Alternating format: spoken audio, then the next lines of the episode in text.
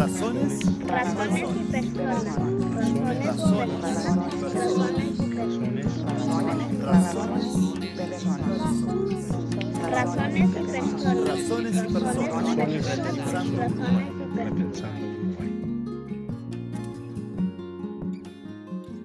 Las ideologías son el marco caracterizador de la humanidad. Individuos, colectivos, sociedades, todas se encuentran compuestas de un conjunto de ideas que las caracterizan. El Uruguay no es la diferencia.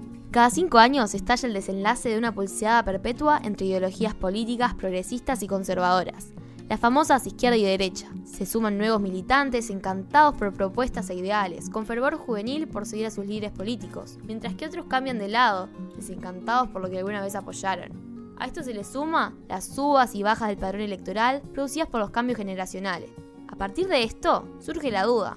¿Hasta qué punto la elección está decidida por factores de corte estructural demográfico? Fue esto mismo que investigó Matías Brum en el artículo de 6 de junio de 2019 del blog Razones y Personas Repensando Uruguay.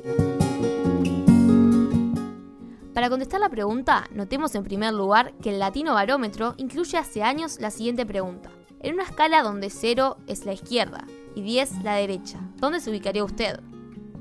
A partir de los resultados de esta pregunta, vemos una tendencia fluctuante pero estable por arriba del valor 5 en la ya mencionada escala entre los años 1995 y 2002. Una caída entre 2002 y 2005, fluctuaciones por debajo del 5 hasta 2015 y algo que podría ser un repunte en los últimos dos años. El promedio se ubica por encima de 5 hasta 2002 y por debajo desde entonces, lo que a grosso modo coincide con el pasaje de gobiernos de derecha a la izquierda de nuestro país. Ahora bien, ¿qué pasó en las elecciones de 2004? ¿A qué se debe el corrimiento a la izquierda? Por un lado, si pensamos que los votantes de mayor edad son los más conservadores y los más jóvenes son los más progresistas, una parte del corrimiento se debe al cambio demográfico. Por otro lado, la edad de las personas no determina de una vez y para siempre su ideología política, una parte del corrimiento seguramente se debe a los votantes de mayor edad que desertaron los partidos tradicionales. Para aproximar una cuantificación de ambos componentes, Bruno utiliza la metodología Waxa Blinder. Para este caso, la metodología consiste en, primero, estimar un modelo de regresión lineal para dos momentos en el tiempo, por ejemplo 1998 y 2004. La variable de interés es la orientación ideológica y las variables explicativas son las características de los individuos edad, género, nivel educativo, categoría de ocupación, estado civil, nivel socioeconómico, entre otras.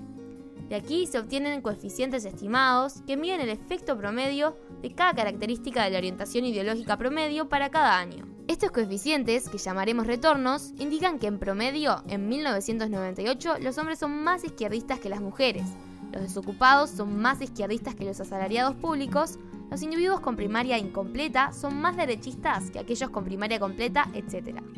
Las estimaciones para 1998 y 2004 son diferentes, lo que refleja los cambios de opinión de los grupos de individuos.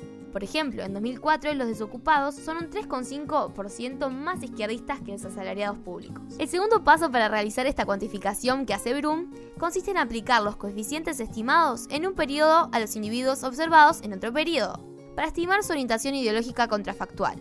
En español, aplicar los coeficientes estimados para 1998 a los individuos observados en 2004 y predecir la orientación ideológica de los uruguayos en 2004 como si dentro de cada grupo cada característica se comportara igual que en 1998. Es decir, si los hombres jóvenes desocupados con primaria completa pensaran lo mismo en 2004 que en 1998, pero su número proporcional en el país sí hubiera cambiado en ese lapso. En otras palabras, este resultado contrafactual contempla los cambios en las características entre ambos años, incremento de los desocupados, en individuos con educación superior completa, etc. Pero aísla, controla, excluye los cambios en la orientación ideológica por características, cambios en los retornos. La diferencia entre la orientación ideológica que efectivamente vemos en 2004 y la contrafactual se debe a cambios en los retornos, forma inversa, podemos aplicar los coeficientes estimados para 2004 a la muestra observada en 1998 y obtener otra orientación ideológica contrafactual. ¿Cuál hubiera sido la orientación ideológica en 1998 si ese Uruguay, con los desocupados, universitarios, jóvenes, viejos, etc., pensar igual que como piensa el Uruguay de 2004? La diferencia entre lo observado en 2004 y el contrafactual se debe a cambios en las características. A partir de este método se consiguen resultados para los cambios en la orientación ideológica de los uruguayos en 2000-2004, 2004-2015 y 2015-2017. Para el primer caso, observamos que entre 2000 y 2004 hay un corrimiento a la izquierda en la orientación ideológica del Uruguay bastante fuerte. Gracias a esto se puede explicar el triunfo electoral del Frente Amplio. Sin embargo, los resultados muestran que los cambios en las características de los individuos jugaron en contra en este corrimiento, aunque el efecto es muy pequeño y estadísticamente no significativo. Vale decir, todos los cambios demográficos, en nivel educativo, estructura ocupacional, entre otros, en ausencia de cambios de opinión en el periodo, hubieran llevado a un corrimiento casi nulo hacia la derecha.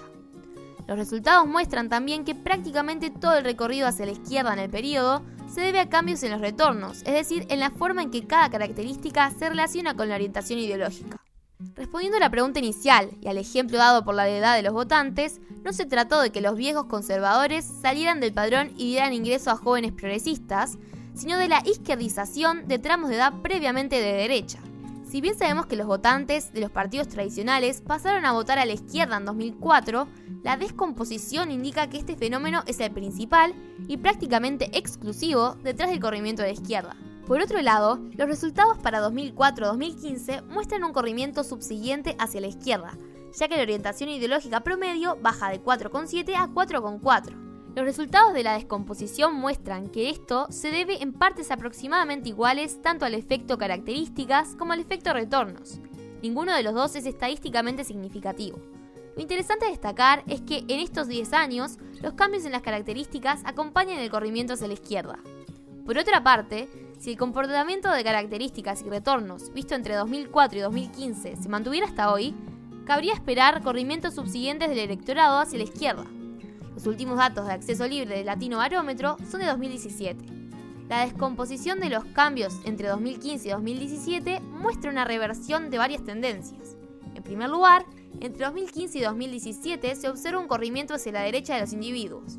La orientación promedio pasa de 4,4 a 4,8, prácticamente regresando a niveles de 2004.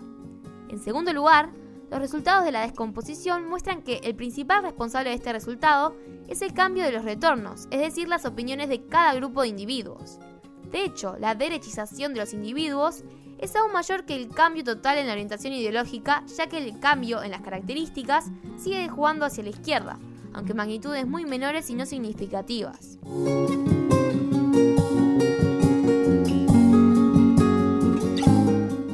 Este ejercicio, Brum destaca cuatro resultados. Primero, que en general el cambio de las características de los individuos tiene poco poder explicativo, tanto en términos de significancia estadística como en magnitud. Fenómenos de cambio estructural como la sustitución de unas generaciones por otras, el lento y progresivo incremento del nivel educativo de la población, entre otros, parecen importar poco en comparación con los cambios de opinión dentro de los grupos. Esto es algo esperable en los estudios de periodos cortos como ser 2015 a 2017, pero destacable en los otros dos casos vistos. Segundo, y a pesar de lo anterior, los cambios en las características operan hacia la derecha en 2000 a 2004, pero hacia la izquierda en todo 2004-2017. Tercero, vemos en los últimos dos años un cambio en la tendencia de la orientación ideológica promedio en el Uruguay. De hecho, vemos un corrimiento que la ubica justo a niveles de 2004, contrarrestando la evolución de toda la década previa. Cuarto, y justamente, los cambios en los retornos, las opiniones dentro de cada grupo, pueden ser fuertes aún en el corto plazo. Entre 2015 y 2017, el cambio en las opiniones es de 0,46 puntos de 10, lo cual está muy cerca del cambio visto entre 2000 y 2004. Vale decir, lo que ocurrió entre 2000 y 2004, la recesión de la región, las crisis políticas en Argentina, la crisis de 2002, puede haber sido motivo de un cambio importante en las opiniones de las personas. Lo que ocurrió entre 2015 y 2017 motivó un cambio de dirección opuesta muy similar en magnitud.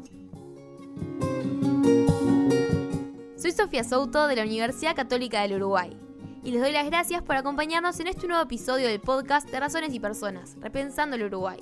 Los esperamos el resto de los episodios y también en nuestro blog. Razones y Personas y todo el material que aparece publicado en este sitio tienen la licencia de atribución sin derivadas 3.0 de Creative Commons. Por más información, visite www.razonesypersonas.com.